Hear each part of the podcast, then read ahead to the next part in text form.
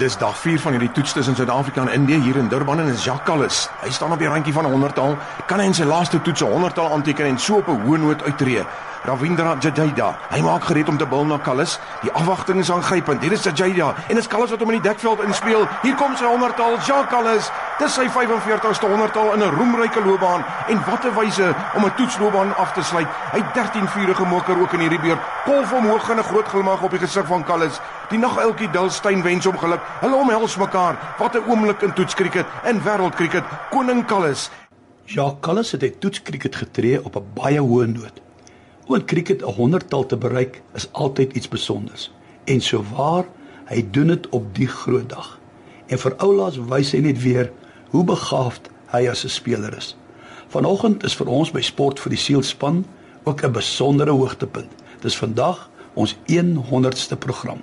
Nou kyk, om 'n gewone preek voor te berei is taamlik maklik. Ek het 'n dik swart boek. Hy word genoem die Bybel en daarin is preekstof genoeg vir 'n leeftyd. Maar soos jy weet, by Sport vir die Siel vat ons 'n sportgebeurtenis en doen 'n geestelike toepassing daarbey. En dis nog 'n uitdaging.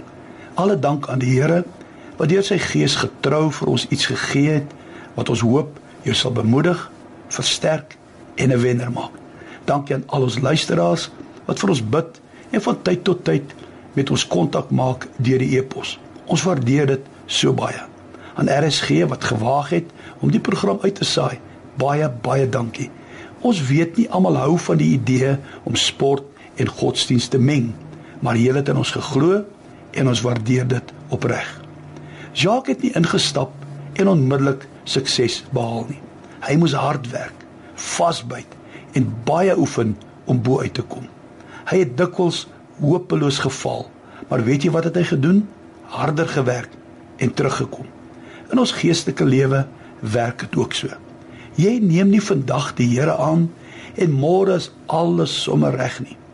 Ek glo jy word dadelik sy kind, maar jou geestelike groei gaan werk vat, gebed vat, volharding vat.